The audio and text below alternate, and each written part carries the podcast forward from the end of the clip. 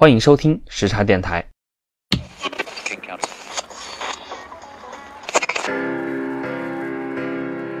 Mate, what are you doing?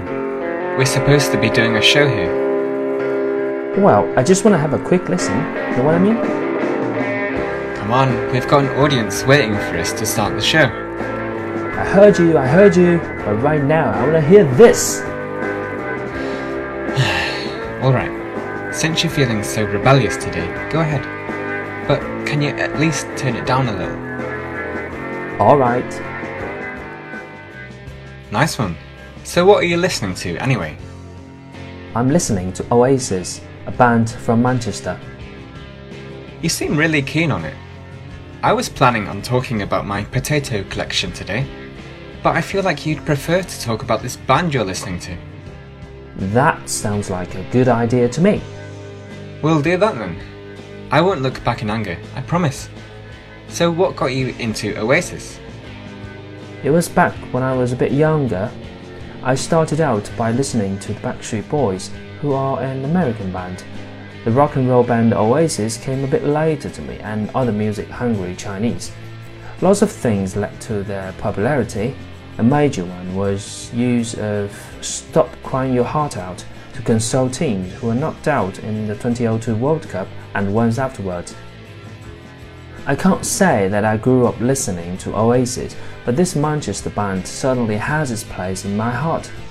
For 14 year old middle school students, there wasn't much we could do when our favorite team lost the game. But we had to do something. Some went weeping for the unlucky teams, but I went to look for the album in the only record shop in my city. They had it, so I begged my parents for some money to get the cassette tape. Amazing, you had a tape. This really brings me back. See, I spent my teenage days writing electronic music, while everyone else was going out to parties, the cinema, or playing computer games. Usual teenage stuff.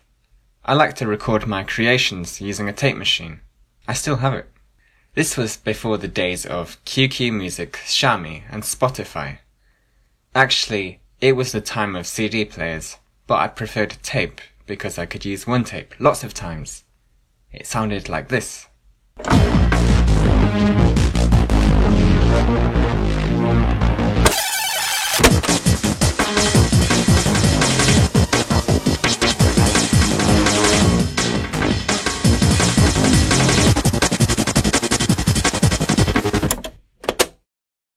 Then I focused on writing piano music using the same music software, and that sounds something like this.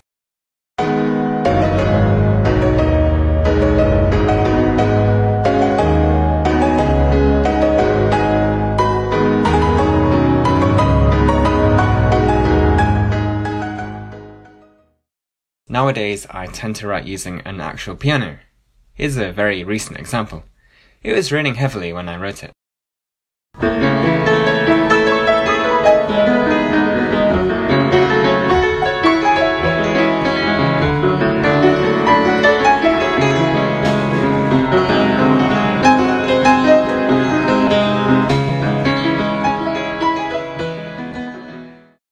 what's your favourite album by Oasis? My favorite is Time Flies 1994 to 2009, since it is a collection of all the top hits. My favorite songs by Oasis are Stop Crying Your Heart Out, A Nostalgic Old Fancy, and Live Forever, which became really meaningful after the Manchester attack. Hearing Oasis was a stepping stone towards my future life and study in Britain. Mentioning even the slightest detail about them to a Mancunian will draw their attention. However, that attention fades pretty quickly after they find out that I'm not even 10% aware of the gossip surrounding the Gallagher brothers, who led the band. Most superstars rise to fame with a mix of different things. The Gallagher brothers rose to fame thanks to copious amounts of drinking. They also attacked each other verbally and physically and liked to do it repeatedly. That has a lot to do with their abusive father who gave them nothing but a terrible childhood. But fighting put aside, they're both talented musicians. Noel wrote perfect songs for Oasis until he left the band. Liam, who believes in a god called John Lennon, has an incomparable voice. Still, if you're cycling around the UK and see Liam's car, be careful because he might roll down a window and grab your hair before pushing you off your bike into a ditch. And that's just him saying hi. We'll come back to him later on. So, what other bands from Manchester do you like? There's a band called 1975. They do another genre of rock and roll, which is called independent rock and roll. When did you become interested in their music? It was not long after I went to Manchester and happened to be shopping in a local record shop. I heard a DJ on loudspeaker saying, Next we'll play I Like It When You Sleep for You're So Beautiful Yet So Unaware of It. I was quite taken aback by the long name of the song it sounded like somebody reciting an article. So I gave the album a listen. It was quality. Here, you have a listen.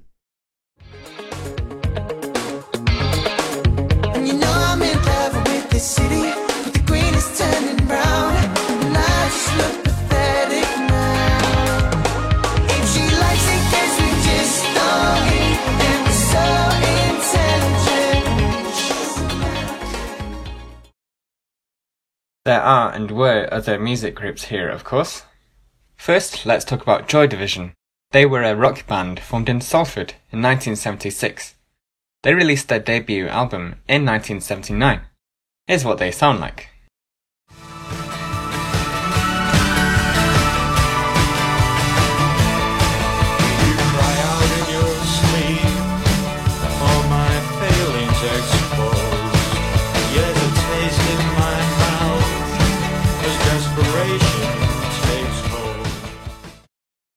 Unfortunately, the band's singer, Ian Curtis, had a lot of problems and he died when he was just 23. After that, the group changed their name to New Order. They helped run a famous nightclub and music venue in Manchester, known as the Hacienda. The club was one of the first in Britain to start playing house music and played a big part in the formation of the Madchester scene, which was a musical and cultural period unique to Manchester. It was so popular that in 1990, most university applicants in the UK wanted to go to the University of Manchester to study. Sadly, the club closed later on because of organised crime and gangsters. Most people just wanted to have a good time, but a few people spoiled it for everyone. Next up, the Stone Roses. This band was formed in 1983. They were very popular and even inspired the Gallagher brothers before they had set up Oasis. However, some people were not so keen on the band. Tony Wilson, who founded the Hacienda, said that if you gave a thousand monkeys some guitars and Jimi Hendrix songbooks, then they'd end up sounding like the Stone Roses.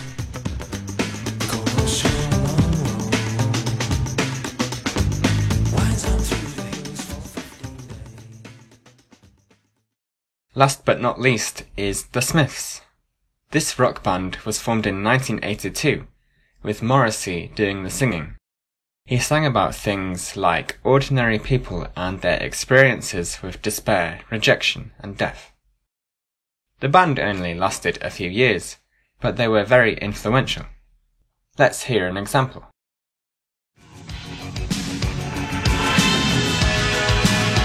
I'm the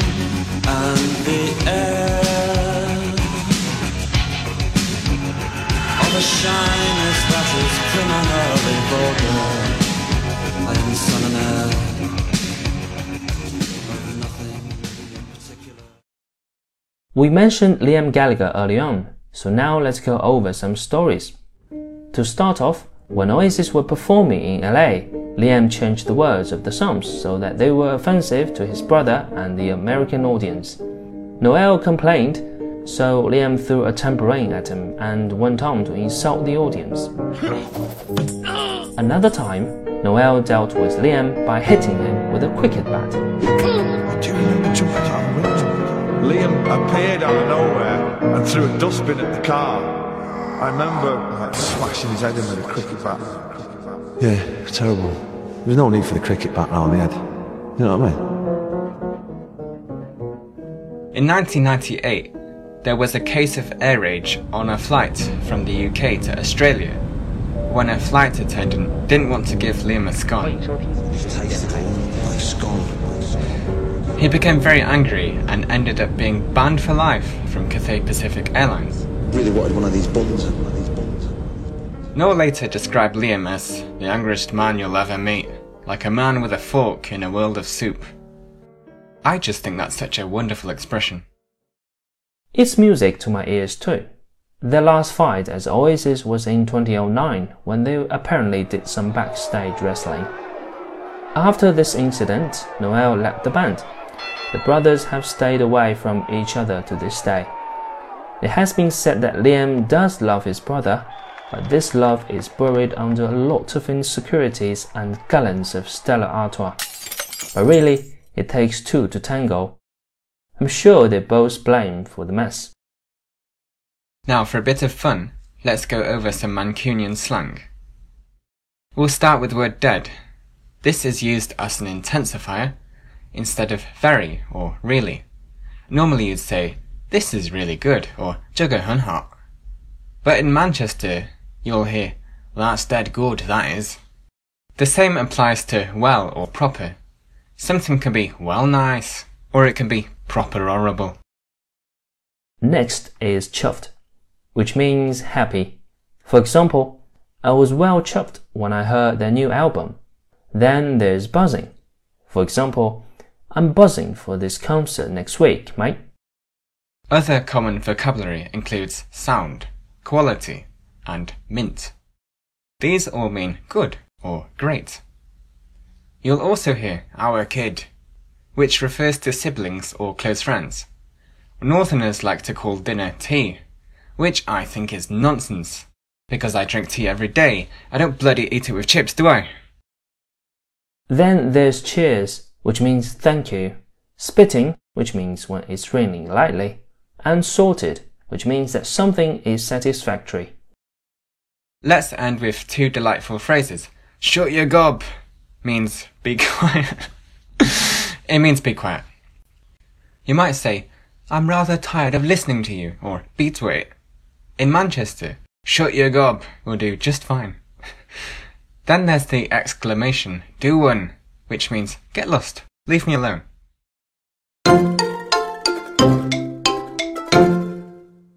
So now let's go over some words and expressions from today's proper good episode. Gossip means talk or reports about other people's lives. It might not be kind and it might not be true. You'll often hear gossip about celebrities.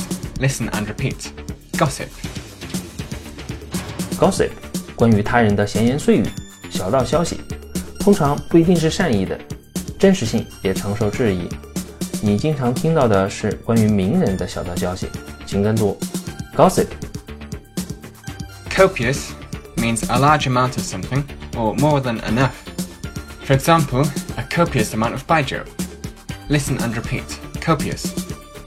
copious 意思是大量的，通常是过量的，比如过量的白酒，请跟读 copious。 Debut means the occasion when someone performs or presents something to the public for the first time. Listen and repeat. Debut. debut 首秀或者首次登台亮相，来跟读 debut。 Despair means the feeling that there is no hope and that you can do nothing to improve a bad situation. Listen and repeat. Despair. despair 意思是面对某事那种无能为力的感觉，绝望。 来跟读 despair。 To bring one back means that something makes you think about your past. A person might say, This music brings me back.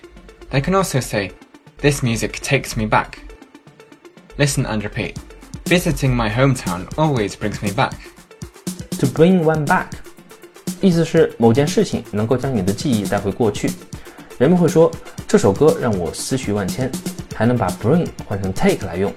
比如这句话，每次回老家都能勾起我的儿时记忆。 Stepping stone means something that helps you to achieve something or progress towards it. I think that this is a beautiful expression. When there is a river or a stream, you can throw stones in to make a path, which allows you to reach the other side. I remember doing this when I was young. Listen and repeat. Failure is a stepping stone to success. Stepping stone，意思就是那个帮助我获得成就或者进步的东西。这是一个很棒的表达。当下雨时，或者有溪水挡道，你可以扔一块石头下去，垫起一条路，就能过去了。我记得小时候自己做过这个，比如这句话：“失败是成功路上的助力。” Music to one's ears means something you were pleased to hear about or happy to listen to. Listen and repeat. She sings beautifully. Her voice is music to my ears. Music to one's ears，意思是你喜欢听到的或者愿意去听的东西。比如这句话：“他唱歌很好听，他的声音我也爱听。” It takes two to tango means that certain activities cannot be done alone and need two people to work together. It also means that two people involved in a situation are both responsible for it. Listen and repeat. It's not just his fault. It takes two to tango. It takes two to tango，一个巴掌拍不响，意思就是有些事情一个人做不了，要两个人协作才行。还有一种情况，两个人都要为一件事负责，比如这句话：“这不是他一个人的错，因为一个巴掌拍不响。”